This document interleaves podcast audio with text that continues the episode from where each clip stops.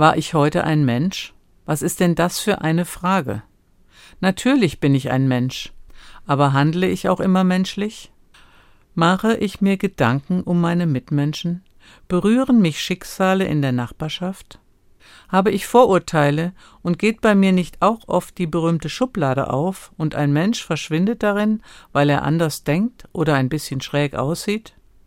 Ich vermute, dass es nicht nur mir so geht.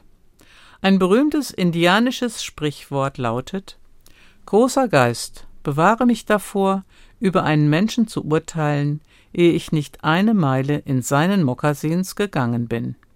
Vielleicht denke ich morgen früh an dieses Wort, wenn ich meine Schuhe anziehe. Ich wünsche Ihnen eine gesegnete Nacht.